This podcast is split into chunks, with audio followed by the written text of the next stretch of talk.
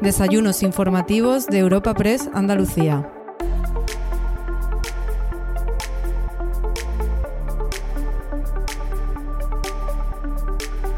Hoy, en los encuentros informativos de Europa Press Andalucía, te ofrecemos un evento realizado en la Factoría Cruzcampo de la ciudad de Sevilla.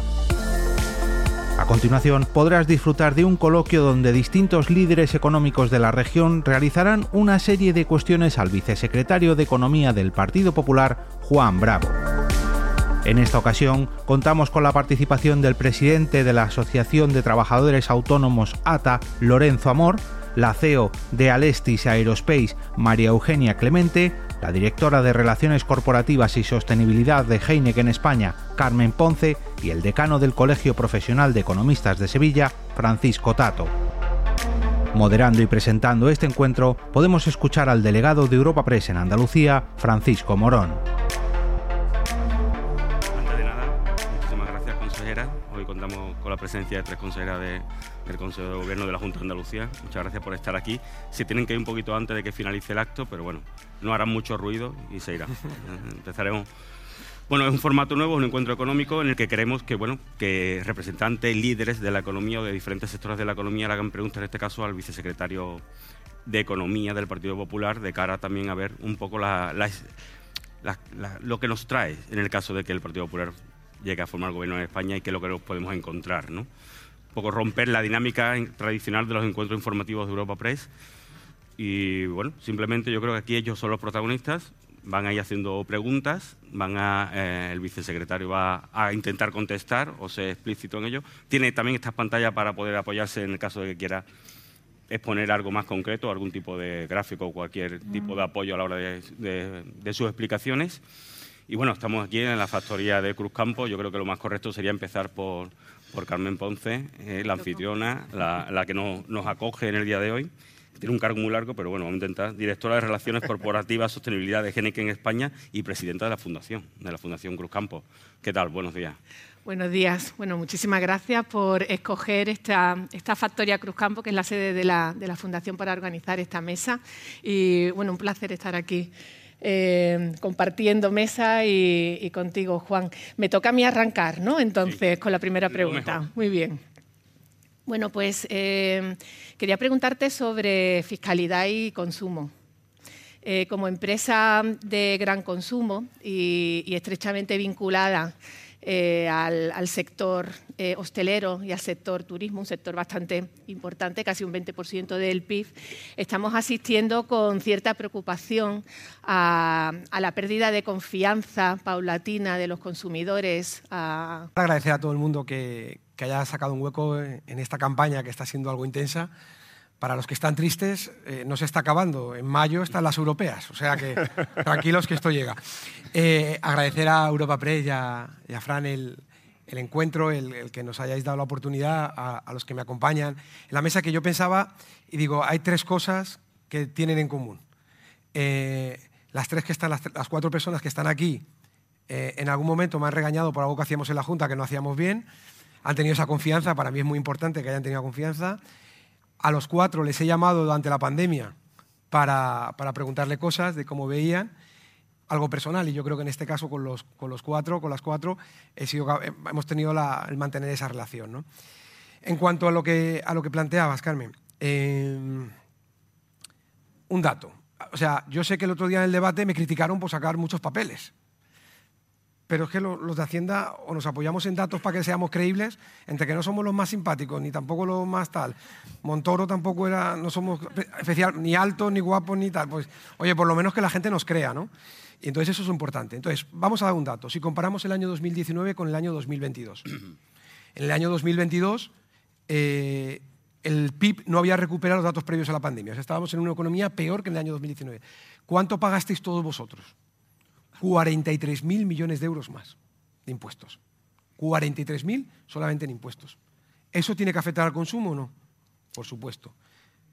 ¿Qué está diciendo el Banco de España? Ojo que está cayendo el consumo y la inversión.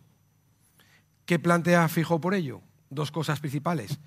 Eh, y luego una tercera en sociedades, pero la deflactación del IRPF para devolver parte del dinero que de esfuerzo que estáis haciendo en el impuesto de la renta derivada de la inflación, que no del crecimiento económico, a las familias Otro dato, de enero a mayo se llevan recaudados, con lo que dice la agencia tributaria, 5.000 millones más en el IRPF que el año anterior, que ya estábamos hablando. O sea, es un no parar.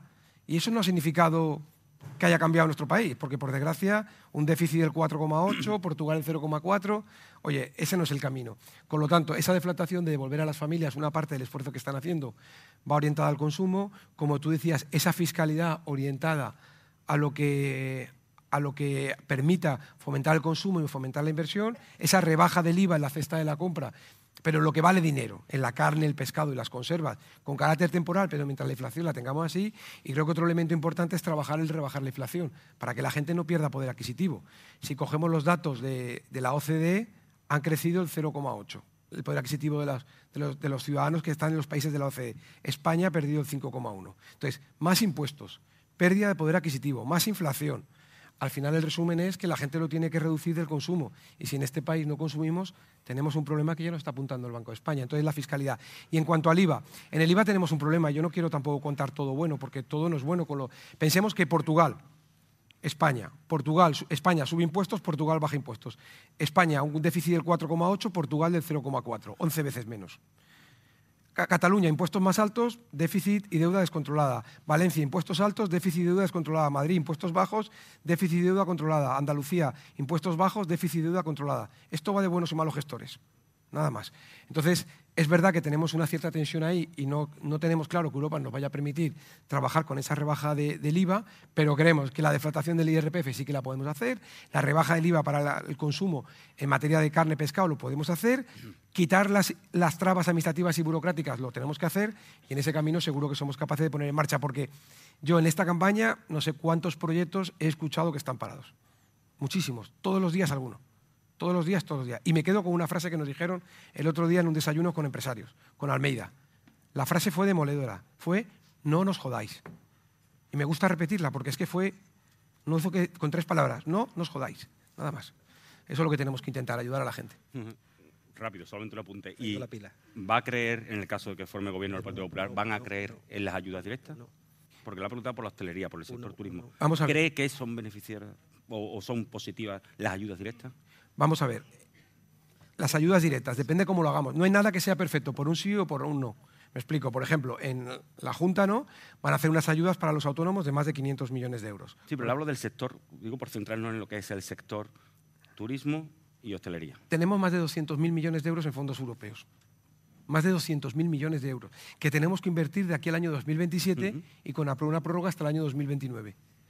Las ayudas tienen que ser para provocar cosas. Yo creo que al sector que lo ha sufrido hay que ayudarle. La Junta de Andalucía lo hemos hecho y ha funcionado y ha servido. También es cierto que cuando se prometa algo hay que cumplirlo. Es decir, si nosotros decimos que le quitamos a las comunidades autónomas el ingreso mínimo vital para hacerlo el Estado y resulta que llega un tercio de las familias que estaba previsto, datos del AIREF, si decimos que nos copian las ayudas directas a las familias más necesitadas de 200 euros, que nosotros proponíamos 300 euros, y tienen que presentar solicitudes y solamente le llega al 50% de la familia, entonces no vale la ayuda directa. Bueno, eh, el decano del Colegio Profesional de Economistas de Sevilla, Francisco Tato. Buenos días, muchas gracias por participar y por estar aquí. Pues aquí lo tenemos, puedes preguntar lo que quieras. Muy buenos días y especialmente pues agradecer a Europa Press la, invitación al Colegio Profesional y evidentemente a todos los, asistentes aquí eh, en el día de hoy. Eh, Juan, estamos, hemos entrado en el tema de, los impuestos, pero a mí me gustaría, de alguna manera, a nivel macro, intentar contextualizar la situación en la que estamos y la que creo, bajo mi humilde punto de vista, que os podéis encontrar si finalmente pues, llegáis al, gobierno. Eh, se han relajado las medidas de ajuste fiscal en Europa como consecuencia de la, pandemia. Eso ha, ha, conducido a que bueno, pues tenemos un, una deuda que está en torno al 114, 113 del PIB, cuando las reglas eh, decían que no, podía superar el 60. Tenemos un déficit en los últimos años pues, hemos triplicado eh, la cifra base, que debe ser el, el 3%, hemos tenido el 9, el 4, Estamos en una situación bastante complicada en ese, en ese aspecto y desde Europa ya nos están diciendo que hay que volver a las reglas de, ajuste fiscal. ¿Cómo? No sabemos aún de momento, ahí están las negociaciones y me imagino que al Partido Popular, pues si llega al gobierno, pues le tocará negociar. En el aspecto de cuál va a ser la previsible eh, evolución de, la, de, nuestra economía, pues en el Colegio de Economistas atisbamos que en este primer semestre, pues bueno, las, condiciones son, buenas, el turismo está tirando de, nuestra economía, pero hay factores que nos llevan a ser eh, ciertamente algo pesimistas en el segundo, en el segundo semestre. Hemos ralentizado nuestro crecimiento las mejores perspectivas son de crecimiento de un 2%, Banco España, nosotros del colegio decimos que serán en torno al 1,8%, pero ativamos varios problemas. De momento, la sequía. La sequía va a afectar muy negativamente en el segundo, en el segundo semestre. Segundo, el sector exterior. La mayoría de nuestras exportaciones van dirigidas fundamentalmente a Estados Unidos y Alemania. Son dos economías que actualmente se encuentran en recesión. Y finalmente, la inflación. La inflación está llevando a una política económica por, por parte del Banco Central Europeo de subida de tipos. En España quizá no fuera tanto, tan necesaria ya, pero en Alemania la inflación todavía no está controlada, con lo cual van a seguir subiendo los tipos, lo que va a tener su incidencia lógicamente en el consumo. En este panorama, el Partido Popular, puesto que lo lleva en su ADN, pues plantea una bajada de, impuestos, lo cual, pues bueno, yo eh, la, la aplaudo. Pero la pregunta es, primero, qué impuestos se van a, a, tocar fundamentalmente. Segundo, si no os da miedo que de alguna manera os vuelva a pasar lo que le pasó al presidente Rajoy, que llevaba en su programa la bajada de impuestos y cuando llegó al gobierno, pues se vio que Europa le dijo que no podía bajar impuestos y las consecuencias fueron que tuvo que, subir impuestos. Y luego, por último, ya hablando de impuestos para terminar, como esta ha sido la legislatura de los impuestos, bajo mi punto de vista, está el impuesto de las grandes fortunas, que lo van a declarar inconstitucional previsiblemente. ¿Qué va a hacer el PP en relación al mismo? El impuesto del plástico, el impuesto a la, a la, banca, que no está surtiendo los efectos deseados, y el impuesto a las eléctricas, que tampoco está eh, ayudando a contribuir al bienestar social. Muchas preguntas, pero he aprovechado ya el tema de impuestos para, para rematarlo. Juan. Muy bien, muchísimas gracias, Tato. Eh, yo creo que en primer lugar, has dicho, se han relajado las reglas fiscales. No, no, no ha habido reglas fiscales. Correcto. O sea, es un gobierno en el que, primer año que tiene presupuesto, 2019, engaña a Eurostat y le rectifica a la, a la, ministra María Jesús Montero y le dice que hay 3.000 millones ocultos y que el déficit no es el 2,9 sino el 3,1. Incumplimiento de reglas fiscales. En marzo, por desgracia, estamos con el COVID y evidentemente el expediente de déficit excesivo se olvida. No le pasa nada a España. Entonces, 19, cero. 20, 21, 22 y 23 sin reglas fiscales. Y a pesar de eso, en España no hemos transformado nada, porque hubiera sido una oportunidad para, para haber hecho inversiones, como dice Stato. Previsiones este gobierno nos sigue contando que esto va como, un, como una moto, ¿no? Algunos moto gripada, moto cuesta abajo y sin frenos, cada uno que le ponga el adjetivo que quiera. Pero la realidad la ha contado Tato y la han contado mucho más gente. O sea, pueden decir lo que quieran. Esto, que, yo sé que, ya os digo, el otro día me criticaban porque decía que utilizaba muchos papeles. Esto es la realidad de, de España. Es esta. España es la última o penúltima. Pero es que hay otros países que también han tenido guerra y COVID. Irlanda, y crece al 27. Yo me en el medio hay muchos. Entonces, nosotros tenemos un problema, como bien explica Stato, que tenemos que ser capaces de superar. Pero fíjate que gran parte de los problemas que planteas, sequía. ¿Tenemos posibilidad de trabajar la sequía? ¿Tenemos posibilidad de trabajar el agua? Nosotros hemos estado visitando infraestructuras con 60 años, con pérdidas del 40%. ¿De verdad nos podemos creer que en España no hay agua? ¿Tiene sentido que le estemos dando todo el agua a Portugal, que Portugal está haciendo pantanos, el más grande de Europa, con el agua? Oye, que el agua es para compartirla, es solidaridad absoluta, pero Oye, aprendamos de lo que está haciendo Portugal. Aprendamos. Oye, de los buenos siempre hay que aprender. Y al que le va mejor, tienes que escucharlo para ver cómo va. Has hablado también del, sector exterior, que ahí tenemos que trabajar y aquí hay gente que, depende mucho del sector exterior, pues con mayor competitividad y productividad, que es otro elemento que no estamos teniendo en nuestra economía. Aquí nos estamos preocupando de hacer muchos titulares, pero de trabajar la productividad y la competitividad no. Dice la IREF que del año 2000 al año 2019 hemos crecido cada año un 0,9%. Oye, ¿y cómo trabajas la productividad y la competitividad? Pues mira, aquí tenemos simplificando, quitando toda aquella normativa que no, que no favorece, que al revés. El otro día nos decía, ¿saben cuántas normativas hay que cumplir para hacer un edificio, para construir un edificio de vivienda? Más de 300. Y para hacer un supermercado, más de 3.000. ¿Y cuántas leyes, cuántas folios de leyes tienen que leer ustedes todos los días? Por cierto, sábados y domingos, para poder estar al día con lo que se publicó en el año 2022, 380 folios. Sigamos, sigamos y no le ayudemos al que hace innovación y no ayudemos al que, al que hace investigación sigamos. ¿no? Y luego los tipos de interés. Es verdad que el Banco Central Europeo ha tomado una decisión para intentar frenar la inflación. Yo no sé si es acertado o no, porque creo que había que haberlo visto antes, cuando algunos lo apuntábamos y nos tachaban de agoreros, y ahora quizá hay que tener cuidado de no pasarse de frenada, porque entre, entre el máximo y el mínimo siempre hay términos intermedios y yo creo que en el término medio está la virtud. Pero de esos más de 200.000 millones de fondos europeos, tenemos 84.000 millones de euros que son préstamos. Que algunos en julio del 21, ¿verdad, consejeras? Patricia, Rocío, Lina, hablábamos de que se pusiesen en práctica. Porque son 84.000 millones de euros que nosotros decimos de participar con las entidades financieras para poder completarlo y llegar a 100.000. Pero que hay para devolverlo, no sé si lo saben, hasta el año 2058 hasta el año 2058. A veces parece que el resto no se han leído, es como lo de los peajes que no estaba, pues estaba por escrito y varias veces. Aunque María Jesús Montero Bolaños digan que no, que se lea su plan, el suyo.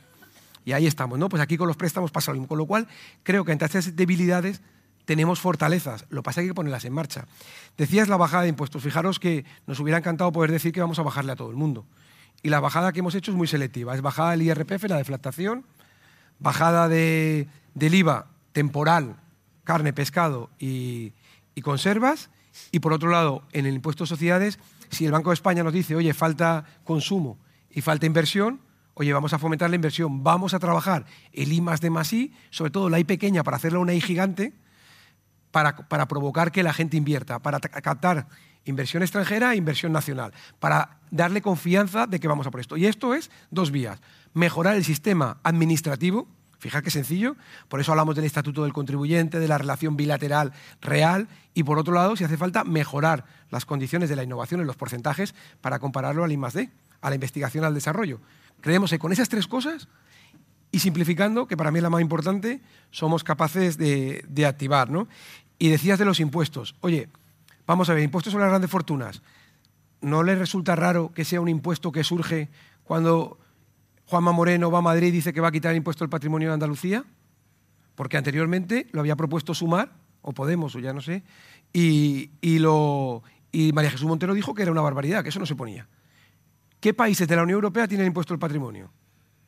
Cero, porque lo vamos a tener aquí. Expulsión en vez de captación.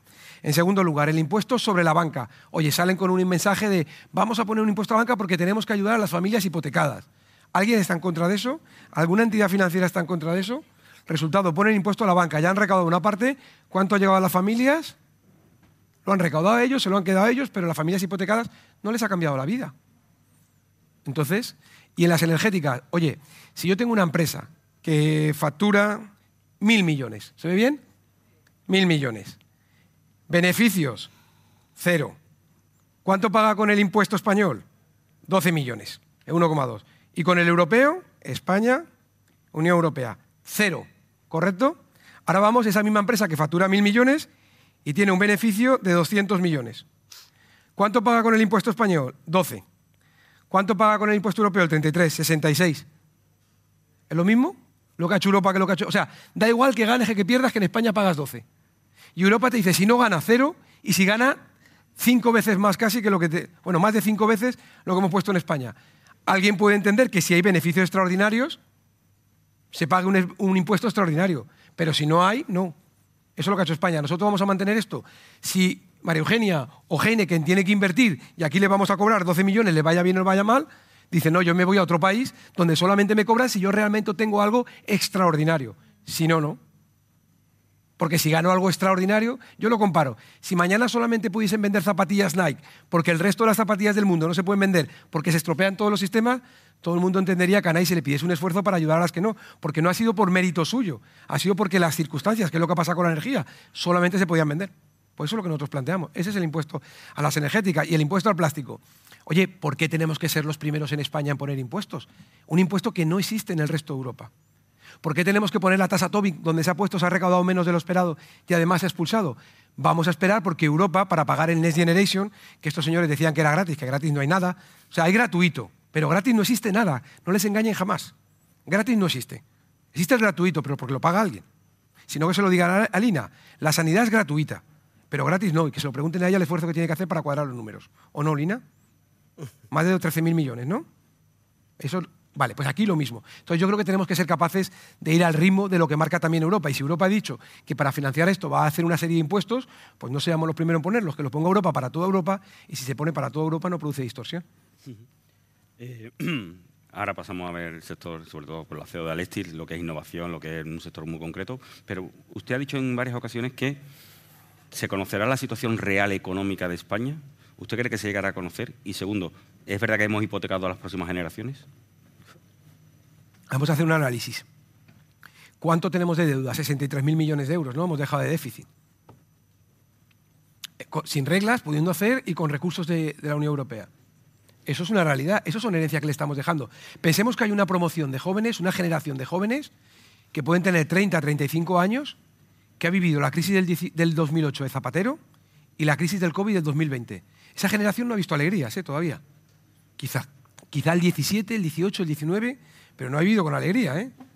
No ha vivido una explosión de la sociedad como la época de Aznar, en la que la gente trabajaba, en la que la gente podía viajar, en la que tenía experiencias internacionales, en la que se podía comprar o alquilar un piso. ¿No se lo merecen? ¿De verdad? ¿Se merecen vivir en crisis? Pues eso es lo que le estamos dejando.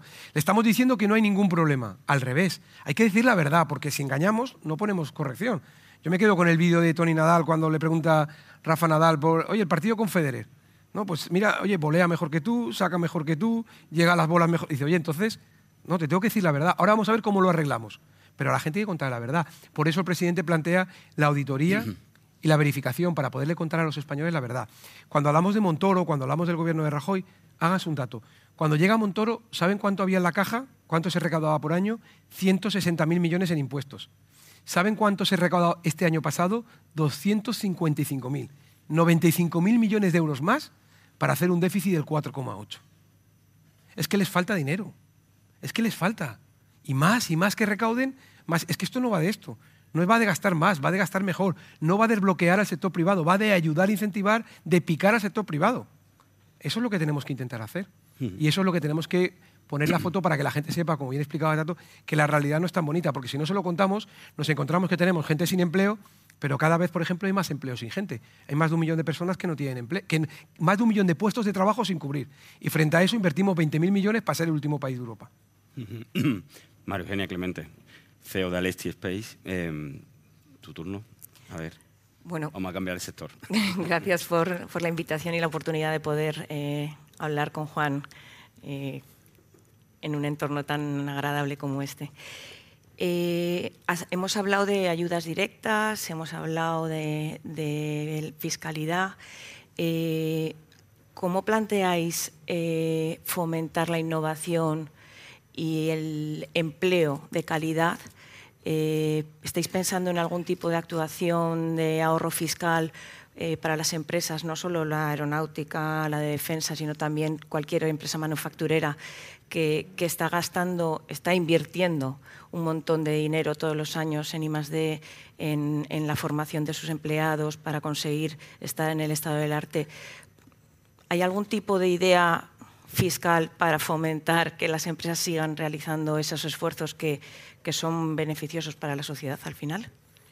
Pues la industria es una parte fundamental. En Andalucía, por ejemplo, se ha conseguido incrementar en dos puntos el peso de la industria, y eso es mérito vuestro, en el, en el ámbito del PIB total de Andalucía. ¿no?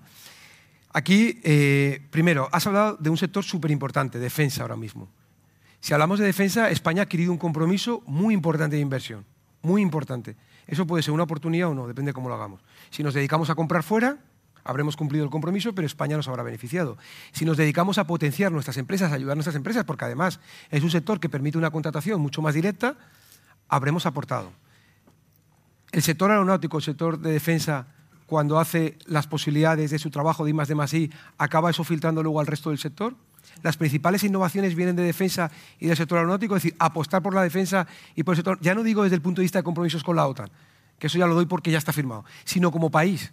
Israel, gran parte de su innovación viene del ámbito de defensa, ¿tenemos que apostar por eso o no? Pues yo creo que ahí tenemos que trabajar. Yo hago una idea cuando hablamos de innovación. Nosotros, nuestra generación, de casi todos los que estamos aquí, antes pagábamos 150 euros por un móvil, ¿no? que nos permitía mandar mensajes y poco más, hasta que llegó un señor que con innovación, con hacer cosas que nunca pensábamos que se podían hacer, pero que existían, y preocupándose hasta cómo estaba el móvil por dentro, nos dijo que un móvil de 150 euros, que eso no valía para nada, que teníamos que tener el móvil de 800, de 1000, de 1200 euros. Y todos hemos entrado, todos, con innovación. Porque es hacer un producto en el que ya no te preocupa el precio, porque tú lo que quieres es tener lo mejor que hay. Eso es a lo que tenemos que jugar, entiendo, lo dice alguien que es funcionario, pero después de escucharos mucho. Yo creo que eso es nuestra capacidad. Pero ojo, que innovación tiene Alestis cuando hace tema aeronáutico aeroespacial, o tiene Heineken cuando hace sus propias cervezas, o tiene un autónomo, ¿verdad, Lorenzo? Cuando hace su, su startup para aportarle una idea revolucionaria que luego coja una empresa que es más grande. O la tiene, eh, cuando medimos datos, también cada vez más tenemos que meter la innovación, con lo cual ahí tendríamos que tener. El I más D más tenemos un problema. Tenemos uno de los mejores sistemas fiscales de Europa, pero sin embargo luego la tramitación es muy mala. Y lo asumo como responsabilidad la parte de la agencia tributaria. Eso tenemos que corregirlo. No puede ser que no nos hablemos, que no sea bidireccional. No puede ser que sea una pega continua hacer el I más de. No puede ser que el anuncio sea que se ha creado una unidad en grandes empresas para inspeccionar el I más de. Parece que estamos diciendo que son malos. Aquí es al revés. Aquí hay que empezar a premiar. Tenemos una dificultad y es, tenemos que ser capaces de casar la universidad con la industria, la industria con la universidad. La empresa tiene que entrar en la universidad y en los institutos.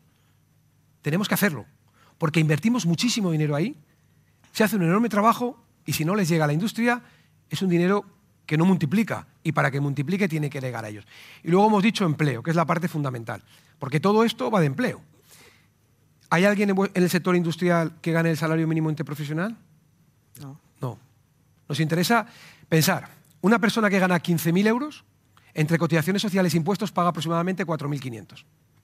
Una persona que gana 30.000, con los impuestos que hay, sin subirlos, paga de impuestos y cotizaciones sociales 15.000. Entonces, primero, ¿Nos interesa que esa persona en vez de ganar 15.000 gane 30.000 por su desarrollo profesional, personal, para que se pueda comprar un piso? Sí.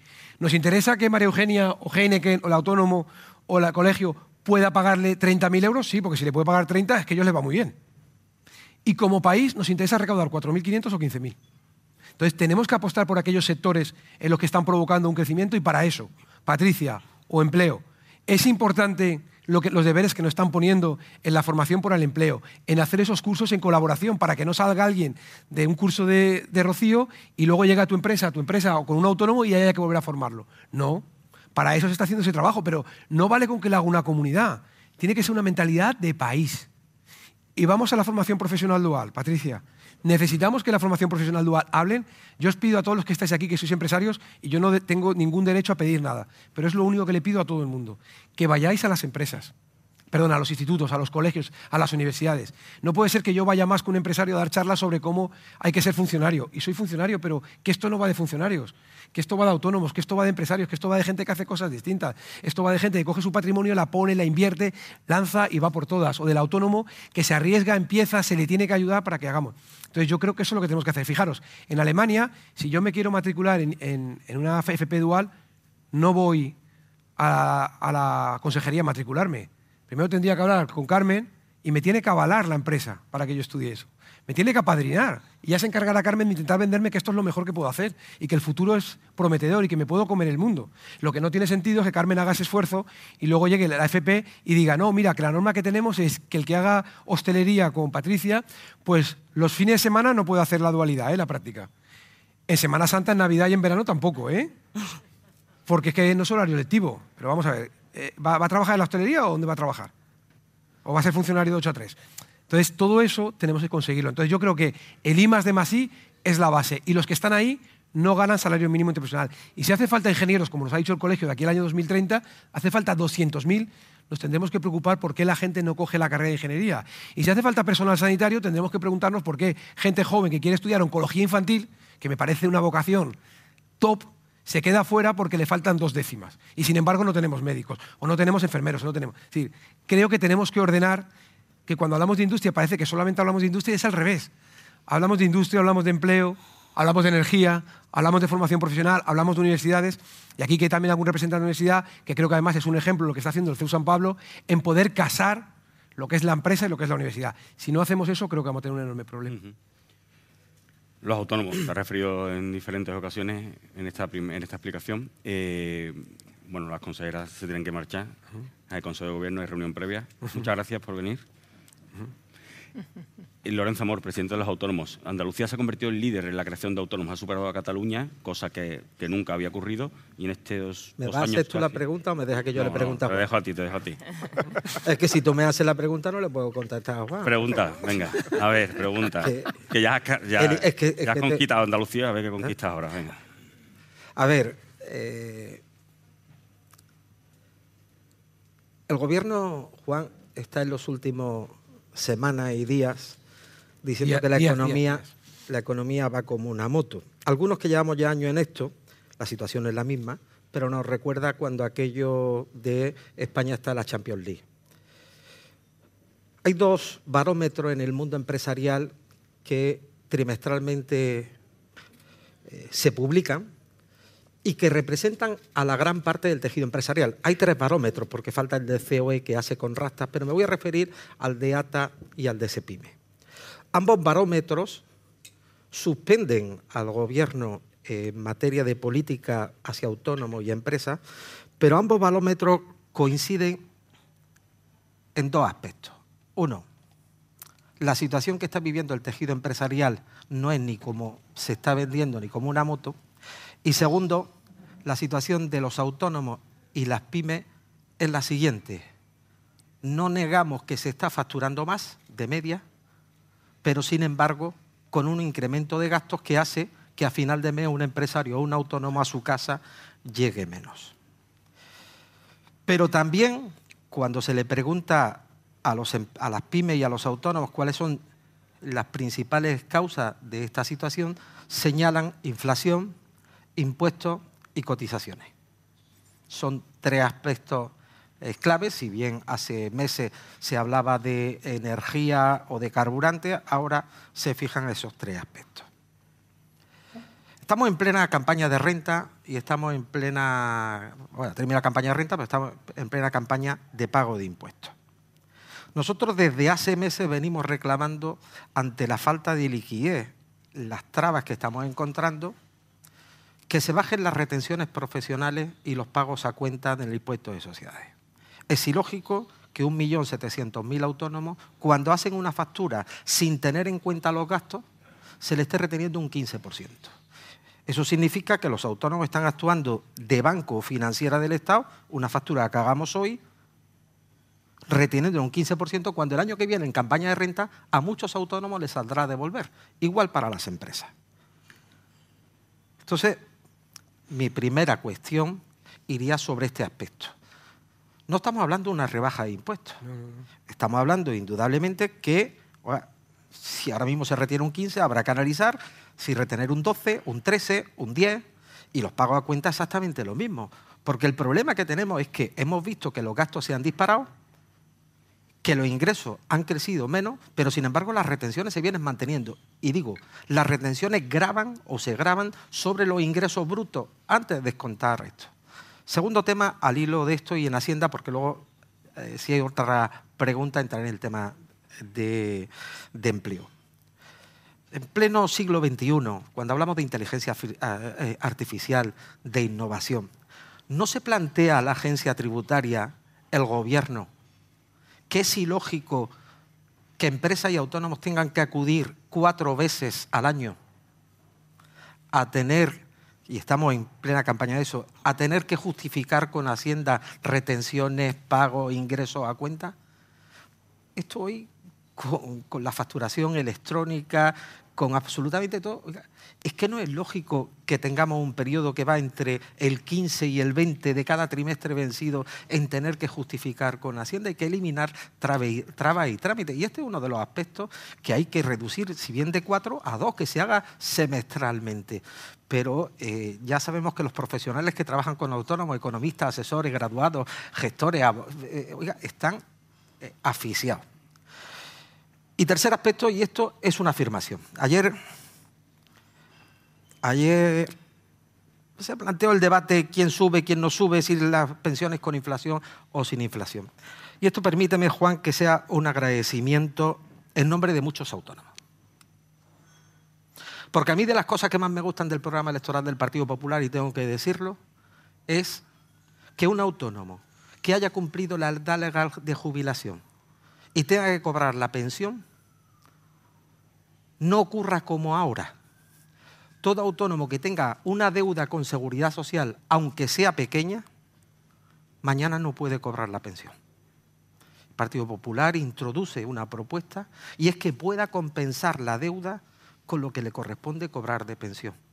Y yo creo que esto es de justicia, porque cuando un autónomo, muchos de ellos con deudas derivadas de la pandemia, han cumplido la edad legal de jubilación y deben 3.000 euros a la seguridad social, no hay banco, no hay financiera que le deje dinero. Y por tanto, no cobra la pensión.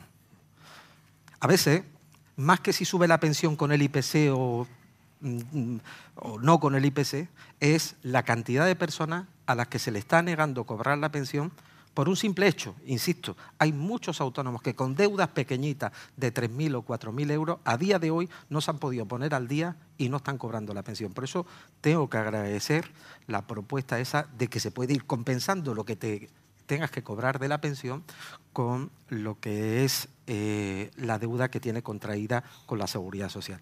Tres aspectos, uno de fiscalidad de los autónomos, otro de eliminación de trabas y un tercero que tiene que ver con el mundo de la protección social. Pues muchísimas gracias, Lorenzo. Primero creo que eh, lo que ha conseguido Lorenzo con, Rocío ha sido coger una comunidad autónoma, que era la tercera comunidad autónoma en autónomos, y llevar más de tres años siendo líder. No sé si tienen una varita mágica o no, pero, no sé si pero han conseguido que la gente tenga ilusión por, empezar, por emprender. Quizá porque han establecido, oye, si no ganas no pagas, tarifa cero al principio, por establecer ayudas para que la gente, porque la gente, la gente quiere el pescado o la caña de pescar. Yo creo que la gente quiere la caña de pescar quiere libertad para poder elegir su futuro, para poder decidir qué hago, qué actividad monto, qué invierto, si me compro o alquilo un piso, si quiero vivir en Sevilla o quiero vivir en Málaga o quiero vivir en Huelva. La gente quiere esa libertad. Y yo creo que eso se ha conseguido aquí en Andalucía. Y, frente a los que dicen que va como una moto, yo digo aquí hay una contestación muy sencilla. Cualquiera de ustedes. ¿Pagan más por la luz que en el año 2018 o no? ¿Pagan más por el gas o no? ¿Pagan mucho más en la cesta de la compra o no? Y pagan mucho más por la hipoteca o no. Entonces, ¿a ustedes les va mejor o les va peor? Por mucho, a Sánchez no lo sé, pero a ustedes, para los que trabajamos, ¿les va mejor? Yo creo que está claro que no les va mejor. ¿no? Entonces, en ese sentido, como bien decías, tenemos que intentar un sistema por el cual eh, reconozcamos algo que ha dicho que es importante, que es que puedes facturar más, como decíamos anteriormente, pero no tener beneficio. Y si hablamos del campo, ¿verdad? Estamos encontrando que alguien puede pensar, oye, son los precios más altos que se paga por el aceite, pero como los costes han incrementado tanto, les está costando dinero. Eso es una realidad. Y algunos no la quieren ver, pero oye, el gobierno está recaudando 43.000 millones de euros más. En segundo lugar, a lo que proponías, en esa fiscalidad, oye, tenemos que ayudar. Tenemos que ayudar para que la gente pueda, para que la gente pueda emprender, para que la gente pueda arriesgar. Porque al final, si miramos la recaudación, esto va de dos impuestos principalmente, el impuesto de la renta y el IVA.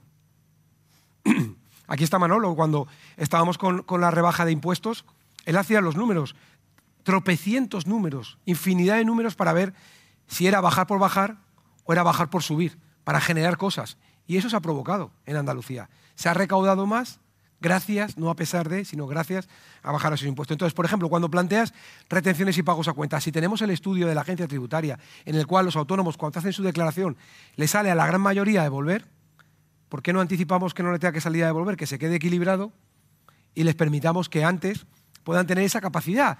Que para algunos puede ser poco, que alguien puede decir, oye, pues si son 100 euros al mes, pues mira, es la mitad de la subida de la hipoteca que van a tener media, es la mitad de la cuota de autónomo, puede ser la posibilidad de hacer una compra para poder desarrollar un producto. O sea, no, no le digamos a los demás si 100 euros es mucho o es poco, porque 100 euros para mucha gente es mucho. Entonces, yo creo que eso es una de las medidas que sin duda tenemos que estudiar. Pero yo lo enlazaría con la tercera que ha dicho, que parece muy interesante, que nosotros hemos metido en el programa, que es verdad para los que inician. ¿Cuántos autónomos que empiezan, los que estén aquí, que sean autónomos, cuántos en el primer año han ganado dinero, han tenido beneficios? Muy pocos, por desgracia. Pues permitamos que haga una declaración, una al año. Pero si le quita más tiempo el trabajo, que lo que realmente es lo que van a ingresar o van a declarar. Si lo único que puede pasar es que se equivoquen y encima les cuesta una sanción.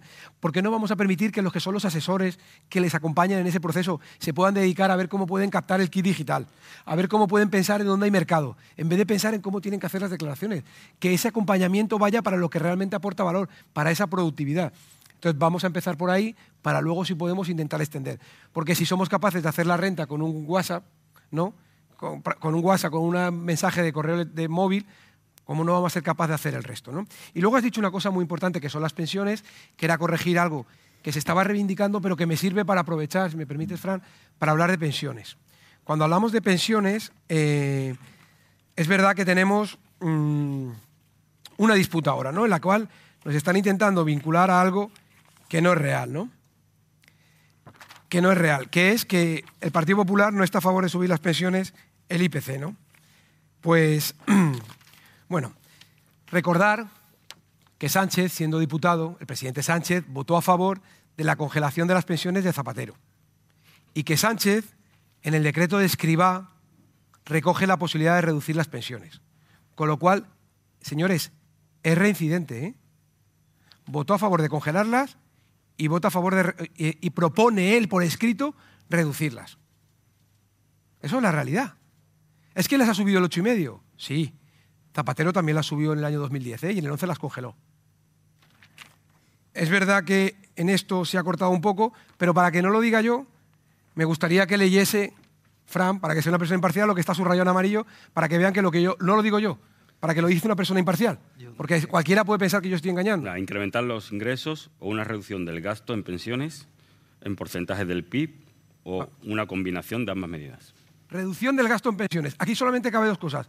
O tenemos menos pensionistas, que no creo que estén planteando eliminar pensionistas, o bajar las pensiones. Esto es Sánchez. Frente a esto, ¿qué pasó? Frente a esto, además, preocupada la comisión. ¿Qué hizo el gobierno de, de Mariano Rajoy? Del 13 al 18 subió el poder adquisitivo de los pensionistas, de todos los pensionistas. Es verdad que ellos han metido un mantra del 0,25. Eso era el mínimo para que no se congelasen nunca más las pensiones. El Partido Popular siempre, siempre, siempre subió las pensiones. Siempre, más o menos, siempre. Me he cogido los datos para no meter la pata. Año 2018, el IPC el 1,1. ¿Cuánto subieron las pensiones? 1,6. ¿Cuánto subieron las pensiones mínimas? El 3%. ¿Cuánto subió la pensión de viudedad? Del 52% del cónyuge al 56%. Y súmele más se bajaron los impuestos. El que ganaba hasta 14.000 euros no pagaba, y ahí están gran parte los pensionistas. Cero. Podía ser un ahorro de hasta 300 euros. Además, se incrementó el mínimo personal y familiar para las mayores de 65 años y de 75 años. Y el mínimo del IRPF, que cuando llegó Montoro estaba en el 24, pasó al 19. ¿Quién protege a los pensionistas?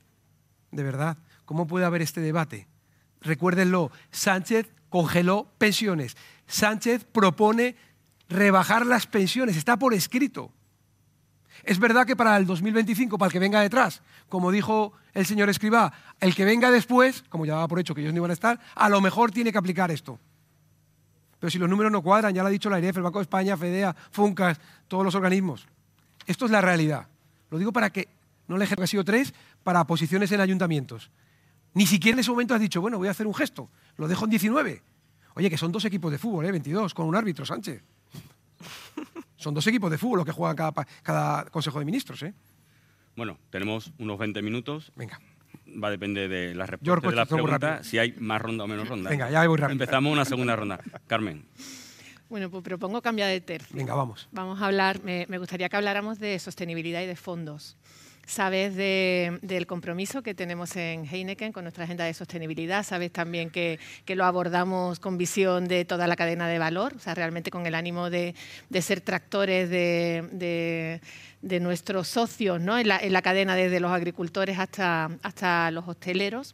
Y, bueno, y este es un, esto es un reto que tenemos que abordar las empresas en la medida de lo posible sin que se merme nuestra competitividad. En nuestra experiencia hemos encontrado barreras eh, barreras regulatorias eh, tanto por exceso como por defecto, la verdad. rotura de mercado, eh, horizontes temporales totalmente irrealistas o procesos administrativos muy largos. Hemos encontrado barreras por la, falta de ayudas. Eh, tenemos la experiencia de crear un, proyecto del campo a la barra que sencillamente no prosperó con la oportunidad tan maravillosa que tiene este país con los fondos de, Next Generation, pues básicamente por requisitos muy exigentes o porque no se reconoce la labor de una empresa tractora para llevar eh, a pequeñas empresas con nosotros. Con este contexto, a mí me gustaría preguntarte eh, si ves posible crear un marco legal y una política de ayuda que realmente marque una diferencia y, apoye en este viaje de las empresas hacia la sostenibilidad sin que sea a costa de su competitividad y de su rentabilidad. Muchas gracias, Carmen. Yo creo que aquí hay varias cosas. La primera, tenemos un reto que es la descarbonización. esa lucha contra el cambio climático, en aportar, en ser referentes. Eso tiene un coste, pero también hay unas oportunidades porque ahora mismo hay unos fondos para poder utilizar. La sostenibilidad hay que utilizarla desde tres puntos de vista. Sostenibilidad ambiental, sostenibilidad social y sostenibilidad económica. Y tienen que estar las tres. Si no están las tres, falta una, la que sea, la medioambiental, la social o la económica, esto está quebrado. Eso tenemos que hacerlo. Entonces, Carmen eh, habla de ese proyecto que tenía, que es un proyecto disruptivo en el cual no fuimos capaces de asignarle fondos europeos o no fuimos capaces de conseguir hacer eso. Pero lo que estamos viendo, lo que se lo he dicho, hay 200.000 millones de euros para hacerlo. Es que Europa nos pide que seamos verdes y digitales.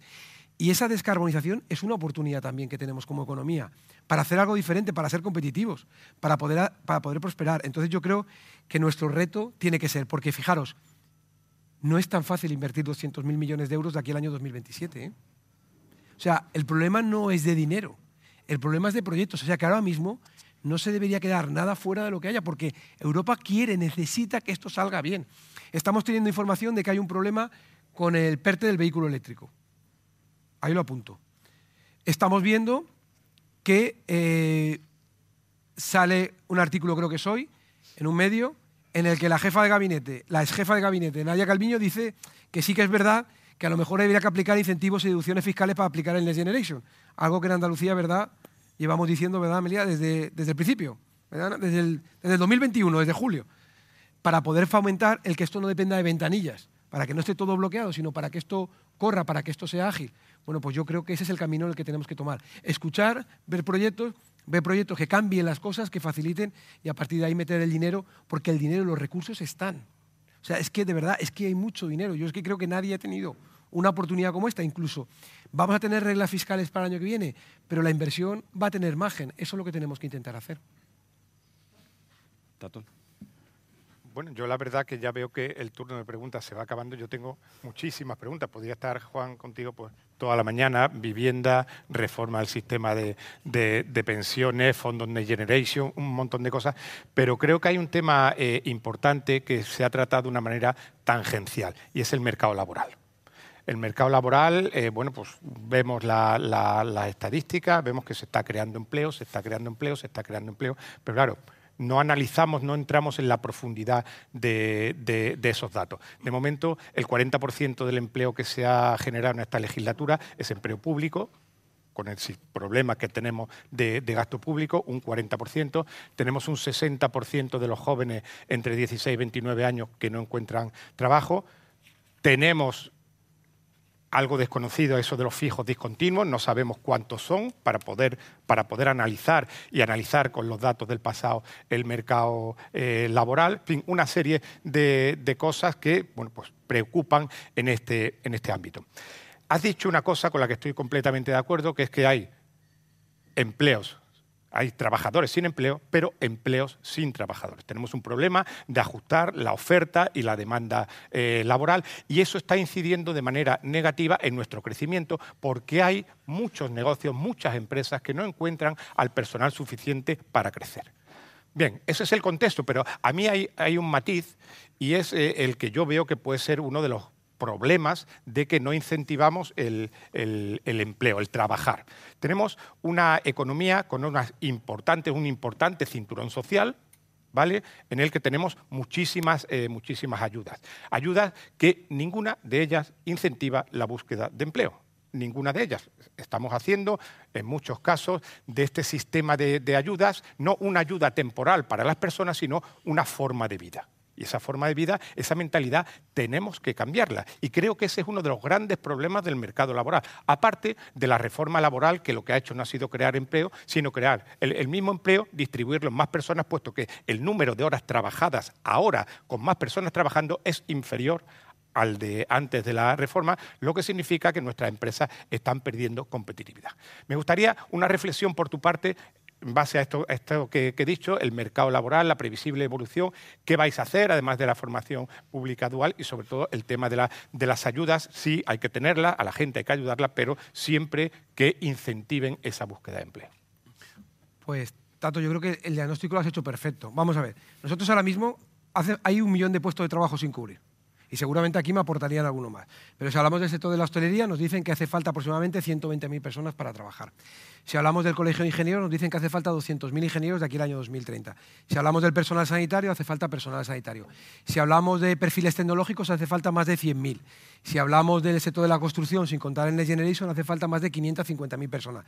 Si hablamos de conductores de autobús, estamos trayéndolos de Marruecos y de Cabo Verde. Y si hablamos de algo que a mí me ha, hecho, me ha llamado mucho la atención, cortadores de jamón. Yo sé que hace risa, pero es muy grave que tengamos más de 3 millones y medio de personas desempleadas y, no encuentren gente para cortar jamón. Y eso es una realidad. Frente a eso, como dice Tato, tenemos 2.900 millones para políticas activas de empleo, para colocar dos de cada 100 a través de los SEPE. Y tenemos 17.000 millones en incentivos a la contratación y prestaciones por desempleo. 20.000 millones de euros para ser los últimos de la cola. Para ser el país de la Unión Europea con más desempleo para ser el país de la Unión Europea con más desempleo femenino, para ser el país de la Unión Europea con más desempleo juvenil. Y cuando los sectores nos están pidiendo gente. Algo estamos haciendo mal. Entonces, eso lo que nos lleva es a una necesidad. El ingreso mínimo vital, las ayudas. Aquí las ayudas tienen que ser para trabajar. Se tiene que ayudar al que trabaja. Así de claro, no al que no trabaja. Claro que se tiene que ayudar al que tiene más dificultades. Hay gente que sabemos que lo tiene muy complicado, pero no es la, gente, la gran mayoría. Tener el ingreso mínimo vital no puede ser un inconveniente para trabajar. Y ahora mismo lo está haciendo porque hay gente que está en el ingreso mínimo vital que se le llaman para trabajar un fin de semana de camarero, le cuesta dinero. Con los sistemas informáticos que hay hoy en día, tú deja que trabaje, y cobre el ingreso mínimo vital y cada X meses le ajustas, le regularizas, le dejas una parte de lo que ha trabajado para que tenga el estímulo y otra parte se lo va descontando poco a poco de su ingreso mínimo vital. Pero si a mí ir a trabajar para trabajar un fin de semana va a significar que esté dos o tres meses con la dificultad de cobrar el ingreso mínimo vital, pues entonces no voy. Entonces, ¿cómo estamos haciendo eso? ¿Por qué estamos insultando y faltando el respeto al empresario, al autónomo, al pequeño, al mediano y al grande, en vez de decirle qué tenemos que hacer para contratar? ¿Qué tenemos que hacer con la hostelería para contratar? ¿Qué tenemos que hacer con el sector industrial? ¿Qué te hace falta a ti?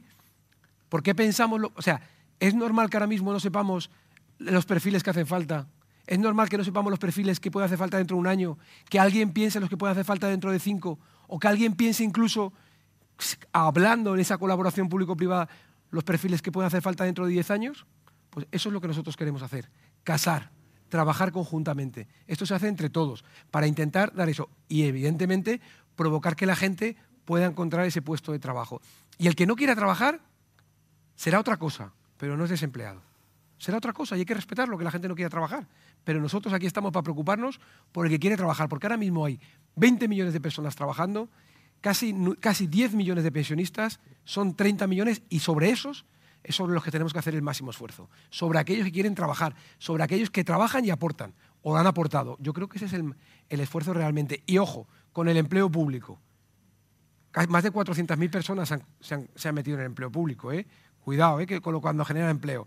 Que el periodo, el cálculo, el tiempo medio de un contrato son 44 días. Que mucha gente la contrata un lunes y la despiden un viernes. ¿Vale? Que tenemos los datos. 31%. Que el 84. Estos son los, los contratos indefinidos que no son a tiempo completo. El 16%, ¿eh? Que no nos engañen con el maquillaje. Que no sabemos cuántos fijos discontinuos están trabajando y sin trabajar. Que no sabemos ese dato. Y que lo que han hecho estos señores cuando habléis de pensiones esa es la deuda de la seguridad social. Yo sé que a ellos no les gusta que yo saque esto y me lo critican, pero estos son datos oficiales sacados del INE, Eurostat, etc. Yo lo pongo público para que si alguien quiere lo rebata. Y si no, lo están aceptando. Eso es el reto que tenemos por delante, Tato. María Eugenia. Bueno, habría mil preguntas que te, haría, pero eh, esta es una pregunta igual un poco incómoda, pero ya te la he hecho en privado. Eh, las empresas, las industrias manufactureras, estamos constantemente pensando en cómo mejorar, cómo ser más competitivos, cómo ser más eficientes, cómo aplicar la tecnología. Eh, el cambio cultural, el, enfoque a, estar constantemente mejorando es, un reto para, todas las empresas, sean del sector que sean. Eh, ¿Cómo afrontáis vosotros eh, el cambio cultural que hay que hacer en la administración pública para que todos estos cambios de los que habláis se hagan en el menor tiempo posible? Porque, creo que es un reto importante. Pues como tú dices, hay dos elementos. Uno, la parte de la sociedad. La empresa que no tenga robótica que no tenga innovación está fuera. En Holanda, en la producción agro, son súper potentes, pero porque tienen agrotech. Hay más gente trabajando en la tecnología agro que en el propio campo. A eso tenemos que aspirar y en vuestro ámbito aeronáutico aeroespacial con mayor motivo, incluso en el sector de la hostelería, cada vez hay que tener más conocimientos vinculados a la tecnología. Pero sobre todo, como tú decías, tenemos que hacer el cambio en la administración. Pensar que de aquí al 2030 entre el 35 y el 50% de los empleados públicos se jubilan. Es un momento único para transformar. Pero yo os digo una cosa. Aznar, inspector Hacienda. Yo sabéis que también estoy en la agencia. Y el inspector que se acaba de examinar ahora. La diferencia entre un examen y otro es una prueba de inglés. La administración ha cambiado en 40 años. Las necesidades de la gente han cambiado. Entonces tenemos que hacer un proceso en el que se tiene que entrar con habilidades tecnológicas a la administración, sí o sí, para entenderlo y tenemos que hacer un proceso de recualificación de todo el personal que tenemos hacia eso. Porque si no introducimos la inteligencia artificial, los RPA, todos los sistemas que tenemos y que además nos permita entablar o hablar el mismo idioma con el sector privado, vamos a tener un problema que habrá una sociedad que va a 100 y una administración que va a 20 y eso no nos puede pasar. Yo soy empleado público, yo me niego a pensar que nosotros podemos ser el freno. Ya habéis hablado de la necesidad de normativa que no existe o normativa que es en exceso. Habéis hablado de que cobramos antes cuando luego hay que devolver todo eso es administración. Estás hablando de por qué la gente no encuentra un empleo, con lo cual nosotros no hacemos, no somos el dinamizador, pero sí que tenemos que ser el engrase para que todo funcione ante lo que vosotros reclamáis. Entonces yo creo que ese es el reto que tenemos por delante, María Eugenia, el ser capaces de entender eso, de evolucionar, de explicar a la gente que habrá un proceso difícil en que puede entender que esa robotización, pero aquí el que va a encontrar empleo va a ser el que mejor se entienda con esas máquinas que van a hacer el desarrollo. No, estamos hablando solo de velocidades, estamos hablando también del coste que la sociedad tiene que afrontar por tener una administración que puede ser improductiva. Pues imaginaros, o sea, si hemos metido 400.000 más, eh, en 40 años no ha cambiado cómo se hacen las cosas. Rocío, muy sencillo, la ayuda a autónomos. Lo que se pagaba en 14 meses, pagado en 42 días. Antes había un señor, ¿verdad, Ana? Ticando Está al corriente con la seguridad social, entraba una X en la hoja Excel. Está al corriente con Hacienda, otra X. Eh, eh, ¿Cómo era? Está corriente, estado de alta, otra X, estado de alta, otra X. Eso lo tiene que hacer una persona, ¿verdad? Pero pensar en el funcionario, incluso el empleado público, ¿está para eso? Eso hoy lo hace con un RPA automatizado, trabaja por la mañana, por la tarde, por la noche y los fines de semana. Y nos da la respuesta más fiable. Y cuando Amelia era la interventora no tenía que comprobar las carpetitas, comprobaba la aplicación. Imaginar todo lo que hemos quitado. lo hacemos al revés, 200 euros para las familias más necesitadas. 200 euros. La gente tiene que presentar una solicitud, pero si son los más necesitados, si a lo mejor no tienen acceso o no saben cómo. Mercadona tiene hecho un estudio que dice que un correo electrónico mal enviado cuesta 200 euros. Yo se lo mando a Carmen, Carmen lo analiza, no sabe lo que le digo, tiempo de facturación de horas. Se le pregunta a Lorenzo, Lorenzo tampoco sabe y al final me dice que no sabemos lo que dices. 200 euros. Oye, ¿va a costar más la ayuda que vamos a dar de 200 euros en la gestión administrativa que los 200 euros que le llega a la familia. ¿Alguien tenéis alguna duda de que Hacienda sabe más de vosotros que vosotros mismos, de vuestras cuentas? ¿Tenéis alguna duda? ¿Que seguro que saca una cuenta que no sabéis que tenéis abierta o que sabe hasta el consumo de luz que habéis tenido? Lo sabríamos, ¿eh? Si yo estuviese en la agencia, pincharía, os diría los kilovatios que habéis consumido, cuánto habéis pagado. Entonces, ¿tiene sentido, como tú dices, que eso sea un coste? Yo creo que es al revés, deberíamos ser un ahorro. Lorenzo con eso que dice es incomprensible que Seguridad Social esté reclamándole a los profesionales que trabajan con la empresa, le esté reclamando antes del 31 de octubre documentos que tiene la propia administración, pero esto está dentro de lo que se acaba de comentar, de esa reforma necesaria que necesita la administración. Pero yo voy a terminar de preguntarte con algo que nos preocupa, nos preocupa el tejido empresarial y yo creo que a gran parte de la ciudadanía. Y me estoy refiriendo, si los ciudadanos deciden el próximo domingo que sea ahí el próximo gobierno, ¿crees que hay margen de tiempo suficiente para, con comunidades autónomas, el tejido productivo, los agentes sociales, reconducir la adenda de los fondos europeos? Porque estamos muy preocupados. Ha habido que cumplir un plazo, se ha hecho con una hoja de ruta que desconocemos y estamos preocupados porque creo que aquí se tenía que haber corregido los errores que hemos tenido en el primer tramo de los fondos New Generation y parece que eh, no se ha hecho. No se ha hecho. Vamos a hacerlo al revés. A la pregunta, ¿se puede, ¿se puede gestionar los fondos europeos si las comunidades autónomas, los ayuntamientos, las diputaciones y el sector privado? Yo de concepto no. Y de práctica no ha servido. No sabemos cuánto está ejecutado, no ha llegado a las empresas, la gente se ha quedado con muchísimos proyectos encima de la mesa que no se han desarrollado, con lo cual no hay alternativa. Y tenemos 200.000 millones y nos están pidiendo en Europa reglas fiscales. La solución es como se hizo en Andalucía, cambiemos dinero propio por fondos europeos, donde antes se gestionaban 500 millones de euros en Andalucía de media de fondos europeos, en el año 2022 los últimos datos son que se han gestionado 2.200. ¿Cuánto le ha costado a esos andaluces? Cero. Eficiencia. Dinero europeo que si no hubiera habido que devolver. Entonces, es que es lo, más importante que tenemos que hacer. A mí me preguntan, el ministro de Hacienda que le toque, ¿qué es lo más importante que va a tener que hacer? Y yo digo, tres cosas. Y la habéis dicho aquí. En primer lugar, el presupuesto. Hay que asumir un presupuesto y sé que esto hacen cuando les apetece, porque no aquí en Andalucía. En segundo lugar, los fondos europeos. Creo que es un, elemento primordial, no hay cosa mejor que hacer. Y en tercer lugar, la reforma de la Administración. Si se hace eso, este país sale disparado. Por primera vez podemos liderar. Si tenemos energía, tenemos industria, tenemos el tema de defensa, tenemos el tema de nuestro sector turístico, que a pesar de todas las dificultades, el COVID, ¿cómo está respondiendo? ¿Cómo está respondiendo? Entonces, tenemos la oportunidad, lo que pasa es que tenemos que ser capaces, pero yo creo que si eso lo pones como prioritario, sale.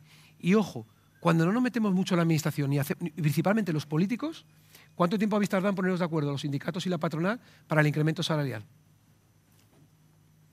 No para un año, para tres, con unos porcentajes que todo el mundo está tranquilo, que da futuro y tranquilidad. Pero qué casualidad que lo hicieron en una semana, diez días y sin que nadie se metiese. Sin que nadie entrásemos. Todo el mundo pidiendo respeto para la patronal de los sindicatos. Oye, cuando nadie se mete, llega un acuerdo. Pues vamos. O sea, y, más difícil sería hacerlo en Andalucía, ¿no? Después de 37 años. Y se ha hecho, ¿no? Y ha habido un cambio. Yo creo que eso es de alguna manera lo que tenemos que intentar aspirar. Y yo creo que se puede hacer.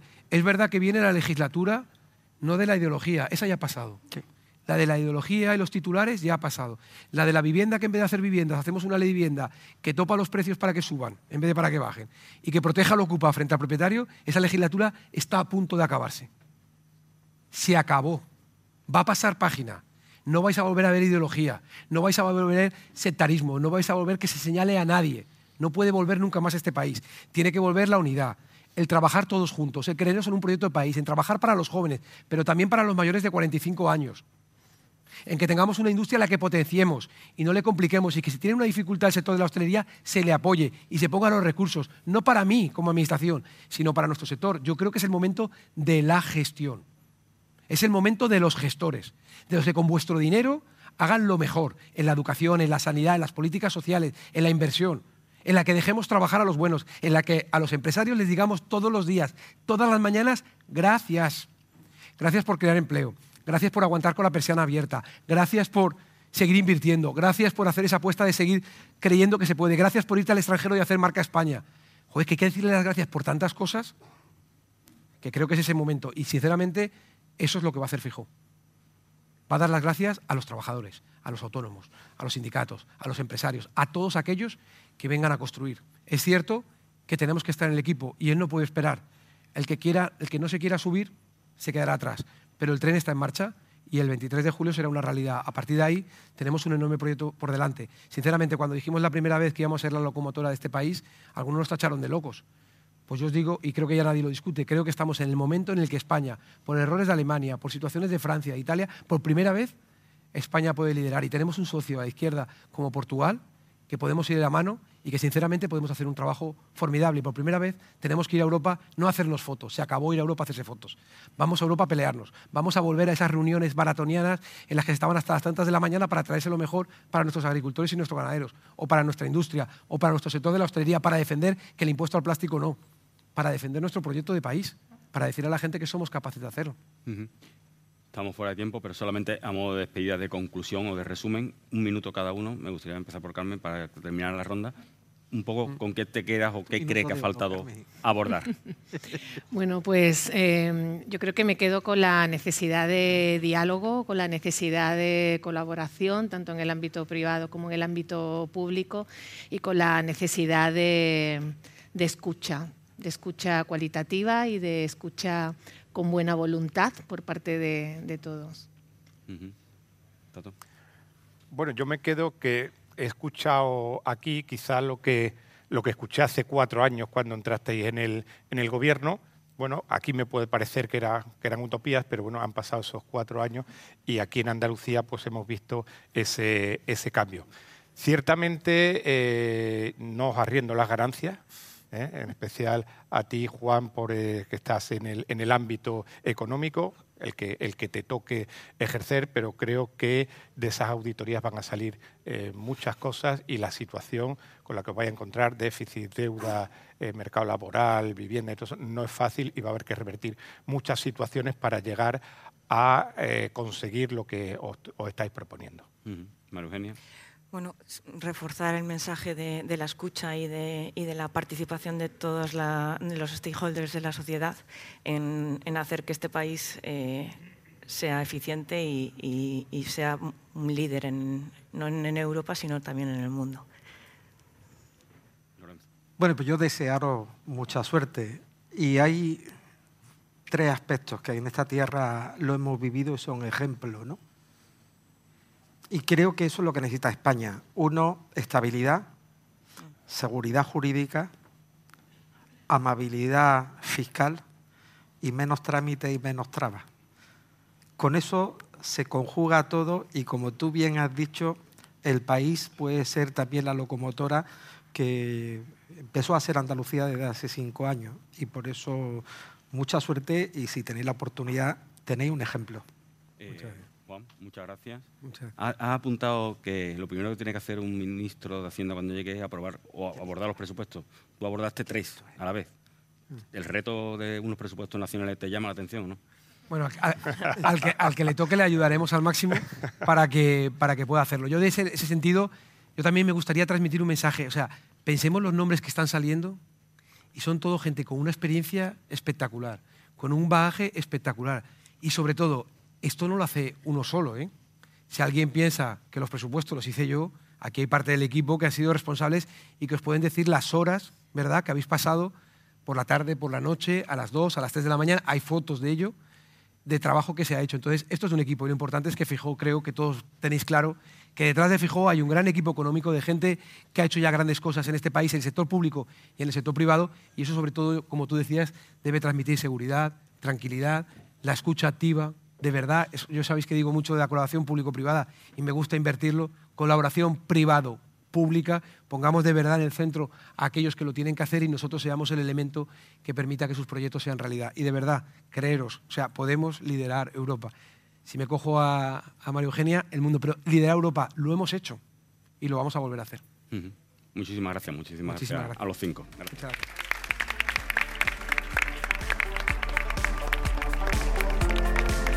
Despedimos este episodio del podcast de los desayunos informativos de Europa Press Andalucía, invitando a todos nuestros oyentes a descubrir el resto de episodios de este programa, así como los del resto de podcast de Europa Press a través de europapress.es barra podcast. Recuerda que todos ellos están disponibles en las principales plataformas de podcasting.